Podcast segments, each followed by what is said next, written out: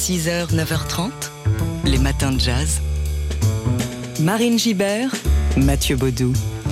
Il est depuis hier en salle le nouvel objet cinématographique non identifié de Quentin Dupieux, Dali avec euh, Sia, drôle de biopic consacré au peintre surréaliste catalan Salvador Dali. Alors quand l'univers absurde de Quentin Dupieux rencontre l'exubérance de Salvador Dali, on n'a pas moins de six acteurs, Gilles Lelouch, Edouard Baird, Jonathan Cohen, Pio Marmaille, Didier Flamand et, Boris Gillot qui euh, arborent chacun la célèbre moustache du peintre, euh, mais livrant des interprétations très, très variée hein, de, l'artiste. Et dans le rôle de la jeune journaliste qui rêve d'interviewer son idole, la candide Anaïs de Moustier.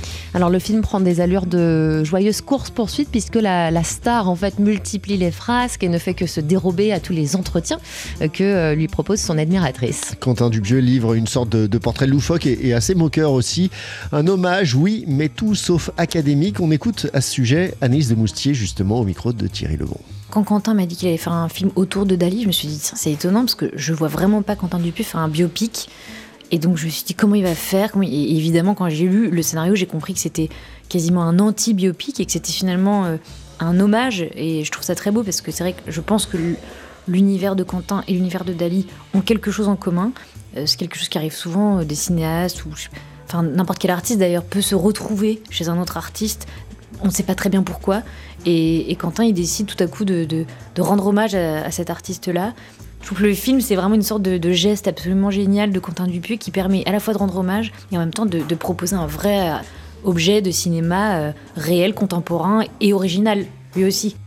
Dali, le nouveau film de Quentin Dupieux avec Anaïs de Moustier, Edouard Baird, Gilles Lelouch et Jonathan Cohen, entre autres, c'est en salle depuis hier. Les matins de jazz. C'est une association finalement aussi inattendue qu'évidente. Le nouveau film de Quentin Dupieux est un hommage au peintre surréaliste Salvador Dali. Ça s'appelle Dali avec 6A comme le nombre de comédiens qui incarnent le peintre et c'est en salle depuis hier. Qui de mieux que Quentin Dupieux, réalisateur entre autres hein, de Rubber, l'histoire d'un pneu serial killer ou encore du Dain, euh, l'histoire d'un homme euh, peu à peu possédé par sa veste en Dain pour s'attaquer donc à cette figure insaisissable de Salvador Dali. Le film raconte l'histoire d'une jeune journaliste, Judith, campée par Anaïs de Moustier, qui rêve d'interviewer le peintre. Et pour incarner donc l'artiste espagnol et toutes ses facettes à l'écran, Quentin Dupieux a choisi six acteurs Gilles Lelouch, Édouard Baird, Jonathan Cohen, Pio Marmaille, Didier Flamand et Boris Gillot.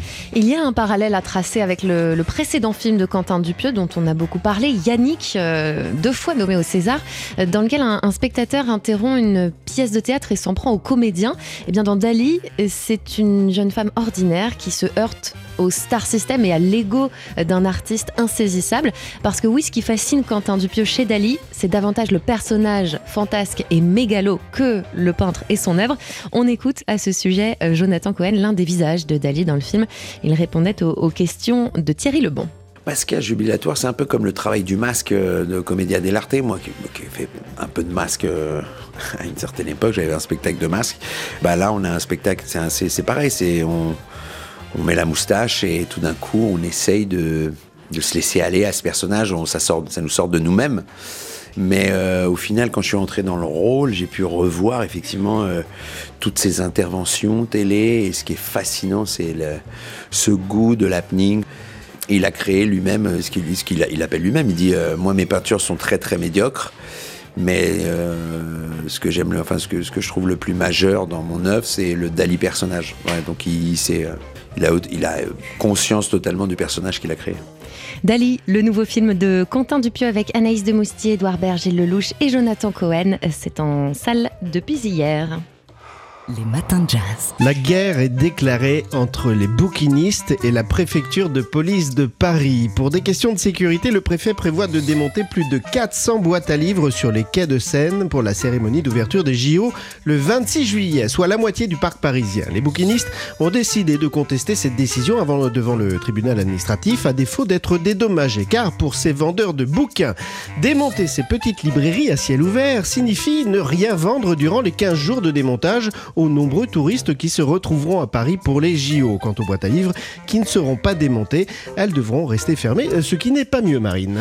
La mairie de Paris a proposé en fait d'installer euh, les boîtes dans un village du livre le temps des JO, place de la Bastille ou, ou boulevard Bourdon dans le 4e. Oui, les bouquinistes ont catégoriquement refusé, rappelant que leurs boîtes sont inscrites au patrimoine immatériel de la France depuis 2019, car les bouquinistes sont installés sur les quais de Seine depuis, tenez-vous bien Marine, 450 ans. hein. Alors un peu d'histoire. C'est au XVIe siècle que sont apparus leurs ancêtres, des colporteurs qui vendaient leurs livres dans un panier porté en, bandoulière.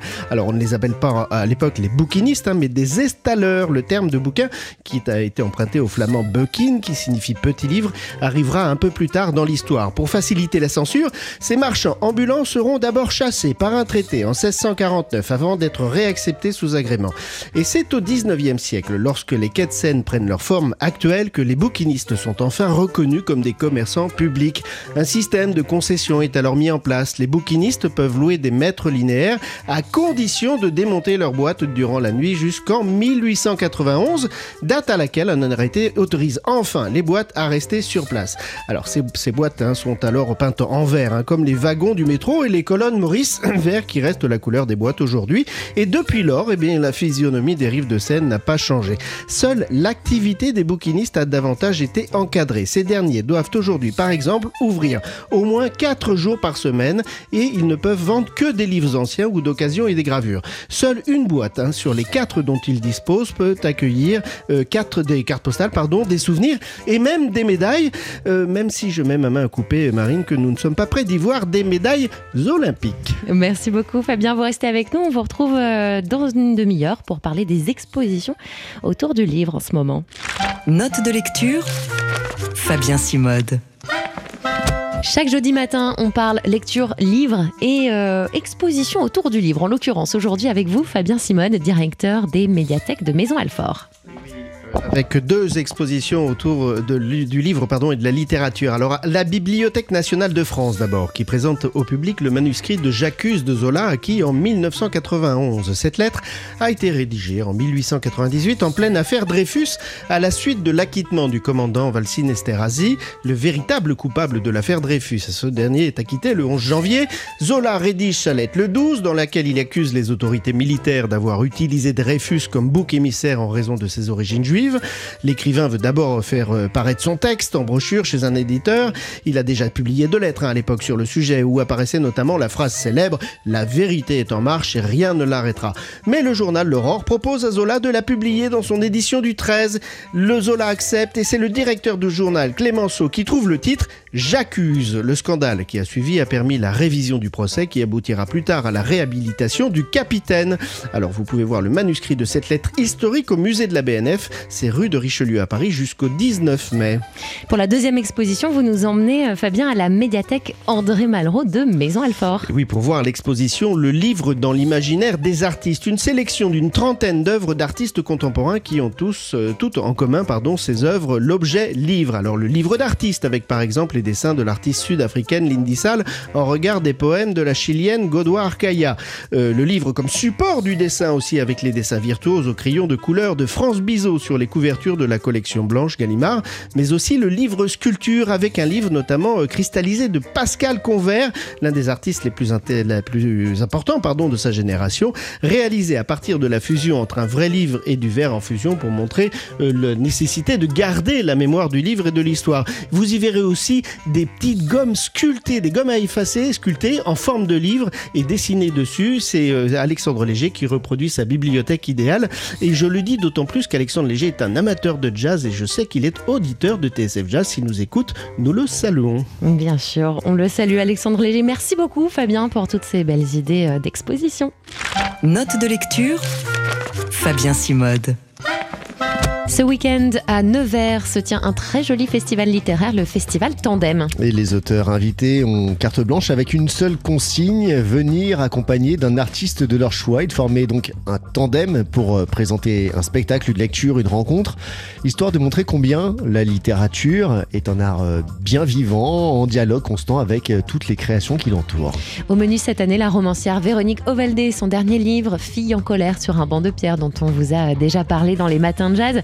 Elle sera là pour une lecture musicale aux côtés de la violoncelliste Maëva Lebert ou encore l'écrivaine Agnès de Sarthe qui vient de publier Le Château des Rentiers. Elle sera, elle, accompagnée de la danseuse et chorégraphe Louise Hakim pour une lecture dansée. Le festival fait aussi euh, cette année la, la part belle à la littérature jeunesse dans le cadre d'une rencontre avec l'autrice Colline Pierret et l'illustratrice Charlotte de, des. Rendez-vous dès demain et jusqu'à dimanche au théâtre municipal de Nevers et dans d'autres lieux de la ville pour le festival Tandem. Les matins de jazz.